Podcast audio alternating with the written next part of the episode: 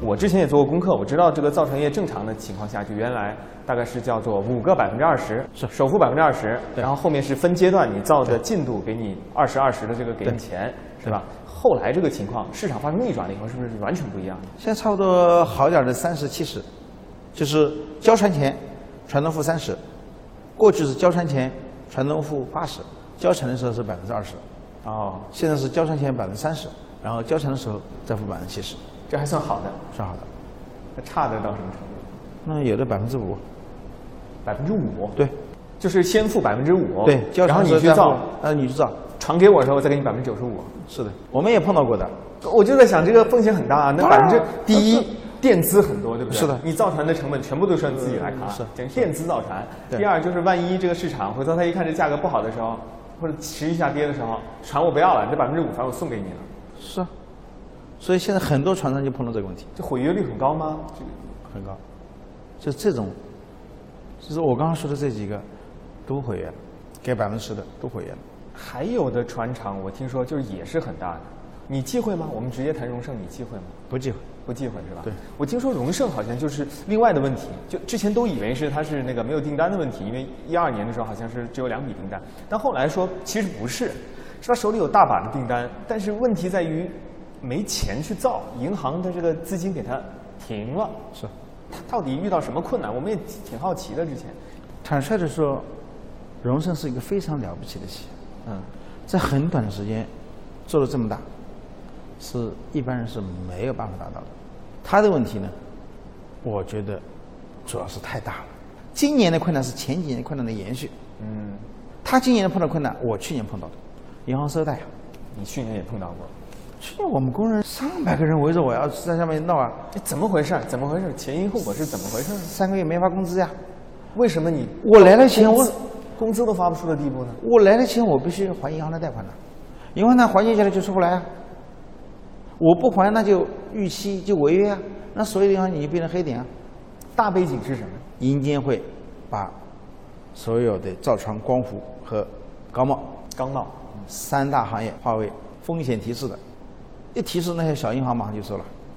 我也能够理解他们，他们又不是自己的，上面的政策要求你收，你不收，出了问题你负责任吗？担负不了。再说了一刀切了。对，还有我们被收的主要是，呃，没有过硬担保的。去年下半年是真的是非常非常困难。生死边缘了，听说。他不管你好不好，他就看你有没有过硬的担保，还有一个你是国有的还是民营的。国有的反正出了问题，左口袋右口袋，他没有政治风险，嗯哼，所以民营企业首当其冲。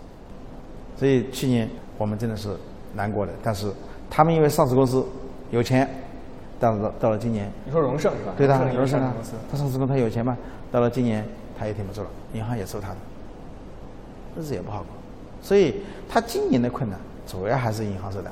他今年工人也发生了工人工人包围他对是吧？包围他然后要薪，你也发生过。我去我去年跟我那个时候，我我是勇敢面对的，你什么情况？什么情况？那三百个那个一百多个人嘛，他就开始就不干活啦，然后就到上面来闹要工资啊，三个多月没给了吗？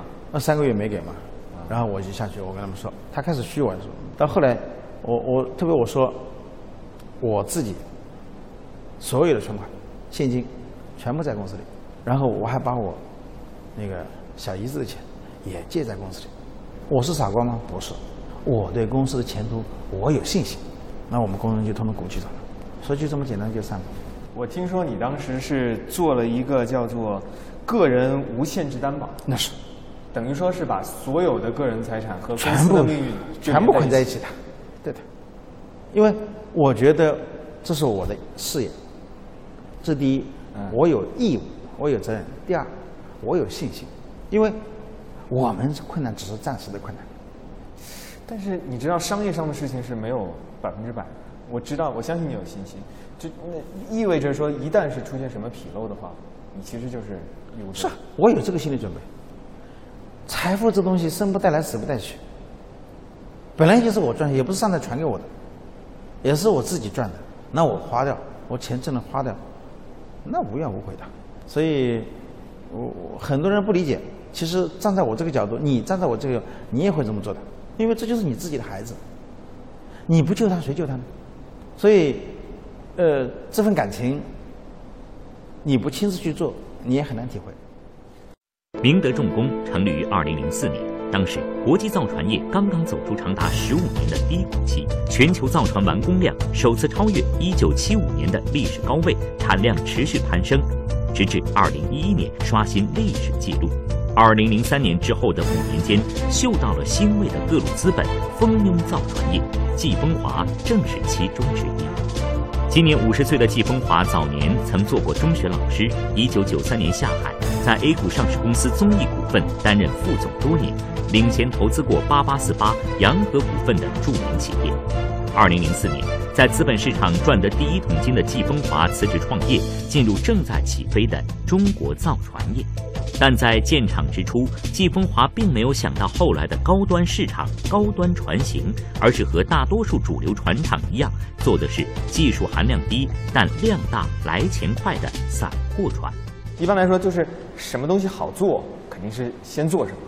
那好做的一般都是散散货船啊，这种船是比较好做的。我听说，那么你是是不是你开始的时候也是这个思路？其实，零三年造船的时候，并没有一个清晰的思路。啊，当时想有什么船就做什么船，肯定是任何人介介入这个应该是这样想，先活下来。但是慢慢的，我们发现这个船是越来越火，我们觉得这迟早要出问题的。什么人都来造船，船厂实在是太多了，因为资本是趋利的，而这个价价格，它是受供需、供求关系决定的。当到了一定的时候，供求平衡，再往下。那就供大于求，大家都在做散货船，就南通一个地方的散货船，我相信满足整个世界也差不了多少吧。那肯定是要就那个时候是吧？对呀。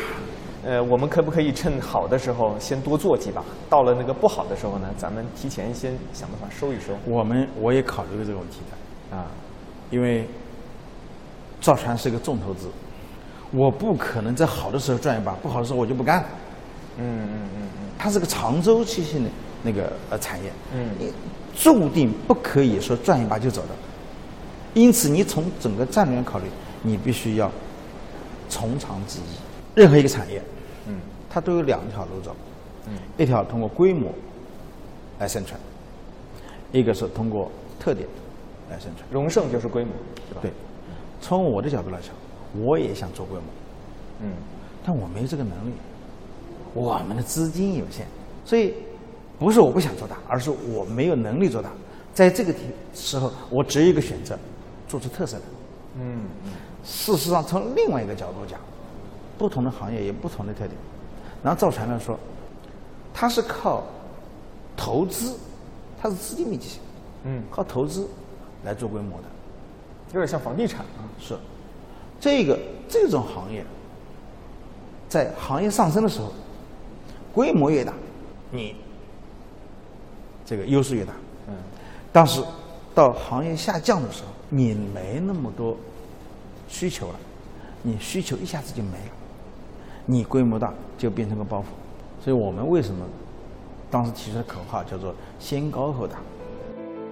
二零零五年，从清华上完 EMBA 的季风华，迅速将明德的战略调整为高端市场、高端船型。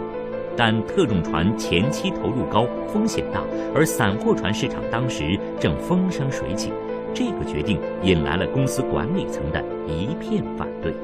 我其实是一个敢于冒风险的人，嗯，所以你看，我做汽车滚装船，做不锈钢化学品船，都是遭到了内外，就是公司内外很多人的反对。是吗？公司内都很多人反对。公司内也有人反对啊。太难了，很多人就你像做这个不锈钢船，很多人都死在这个上面。他外号叫做“船厂杀手”，所以当时很多人都反对我。我说，越是别人不敢做的，我们才越有机会。大家都敢做，要大家都能做，你你有什么优势呢？我这是做海工船，我们公司最小的现在目前最小的是三千载重吨，但却是我们最贵的，七千多万美金。你知道现在四二十万吨的船才四千多万美金，我三千万七千，这条船那么高的价格是有它的难度的，技术含量高是吗？非常高。我们第一条大吨位的两万五千吨的特图，没有做过那么大的特图的这个坏冰船的。嗯，特别是它下面要用那个玻璃衬垫的，这个我们过去都没做过，中国也没做过。我们这条船在水下待了十一个月，试航就试了三次，就是你的意思是老通不过吗？他没办法，他老是出问题啊，啊，技术上出问题啊，这就是我们吃螃蟹的必经的过程。但是我们现在做会了，我学费交了，我后面就不要交了。我这个这个，嗯刚刚说那个两万五的三货的换品船，我一号船在水下待了十一个月，我六号船只剩一百零几天。所以前面不赚钱不要紧，我交学费，我后面赚钱了。更重要的是，我在市场确立了地位，我建立了一个门槛。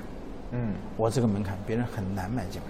我好奇就是就是你在做这个决定的时候，因为回头来看啊，你坚持这个方向，从至少从零四到零七年，你们是没有像别人那样那么赚钱，是在过那个过程之中，你内心里面有没有特别不确定的这种这种自我怀疑的时候？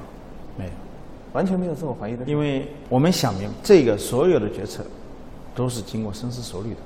当时因为是卖方市场，你想造什么船都能造得到。嗯嗯船东都会主动找上门来。你没造过，没问题，你你你你你想办法能造出来的。现在你要造这个船，首先不是价格，船东首先问你，你有业绩吗？你有过往的业绩吗？嗯，你怎么证明你能够造是吧？是啊，你有业绩吗？这个船东都在挑嘛，因为是吧？因为现在这个市场不好了嘛，是的，这个呃逆转过来了，原来是这个卖方市场，现在是买方市场了，他就要挑挑拣拣。所以我们当时的双高战略呢，就是高端客户高端的那个船型啊，嗯我们还有一个另外一个考虑，就是越高端的客户啊，在他心目中，这个价格的敏感度没那么强。就没那么强，他更敏感的是你的质量和你的配置和你的先进程度。因为他在乎的是后边的那个，呃，他他的后续成本不要太高，是不要维修啊什么的。对，所以这点我们已经成功的打造出我们的品牌形象了。就在一个月前，明德重工新签下了七艘不锈钢化学品船，一跃成为世界手持不锈钢化学品船订单最多的船厂。与主要生产动辄数十万吨级散货船的大型船厂不同，明德重工主要生产汽车滚装船、不锈钢化学品船等特种船。特种船的特点是技术要求高、难度高、附加值高。但由于特种船总体需求量有限，目前的明德虽然已经在细分领域做到全球第一，但整体规模在国内只能算中等。季风华是否能实现他所说的先高后大？他将如何弯道超车，突破自己建起的藩篱？在他眼中，中国造船的下一个大机会又在哪里？但是你有没有想过，就是你这个比较精的这个领域啊，毕竟是个很小的领域，是你做不大，你你你，我相信你是有野心的人，嗯你肯定是希望在这个中国造船史上，那也是有一定分量的一个角色，对不对？是，有突破的可能吗？我我一定会在这个几个这个领域做第一，但是我还有一句话，我不会仅仅只满足于在这个领域做第一。我在现在整个市场困难的时候，这个是两个，这两个是我吃饭的家伙。市场一好，我还有回其他机会说一说吧，说一说，有什么其他的机会？我挺好奇的。，LNG 啊，叫天然气液化天然气液化天然气运输船。这个我也做了一点点小功课，我听说这个是难度非常高的，因为它相当于要把那个天然气把它用个超低温，然后然后把它液化，是的呃，然后全冷链，相当于一个冷链运输的一个船，对吧？是的但是这个船呢，也技术要求很高，因为万一发生危险的时候要爆炸的话，像原子弹一样，嘣，因为它这个压力很大所以很大。没没有那么高深，也没那么可怕，因为现在这个技术都是成熟的，嗯，都成熟的，所以没什么了不起。关键是谁给你订单？嗯，我现在找中石油、走中海油、走中中中海中化，我说我要给你做二零级船，有谁给你做？没人给你做，你是民营企业，你也没做过。对，就是我们这是碰到一个运气，运气好啊，是一个什么？美国有一个皮，他是个皮包公司，还真是个皮包公司。但是他皮包里有货是，有东西，有货，有货。什么货？他他有批文，他有出口的批文。什么方面的批文呢？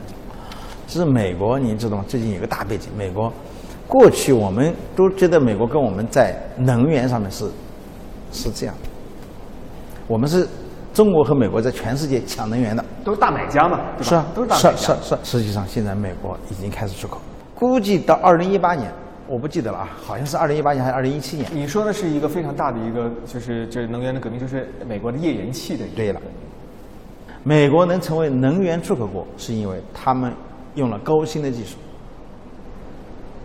极低成本开采出页岩气。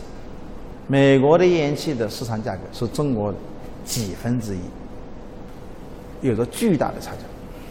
因为有了巨大差价，就有了巨大的机会。对，有有。所以我们这个客户已经在去年十一月份拿到了这个美国能源署的批文，每年八百五十万吨的出口额额度。本来我们觉得我们已经签过一个战略合作协议，这次说要把这个战略合作协议要扩展，但是我们他发过来一看，不是个协议，是个合同，这个大概的规模九条，，LNG 大概二十亿美金。那这样的话，就是我刚刚说的，我们先立足于换运船、汽车管装船，兼顾其他特种船，同时往更高端的方向发展。那个所以我的目标不仅仅是现在这个样子，我是要做成世界上最有最优秀的船造船厂。三星这个三星啊，是我的榜样，韩国的三星是我的榜样。最后一一个问题，因为现在是整个一个大洗牌的过程，我也想听听你的意见。你觉得最后剩下来的那些企业，最终能够做大的、做强的，应该具备什么特质？你要保持长盛不衰，你必须要有独特的，要有核心竞争力。而这个核心竞争力的最核心的一定是科科技，你的技术水平。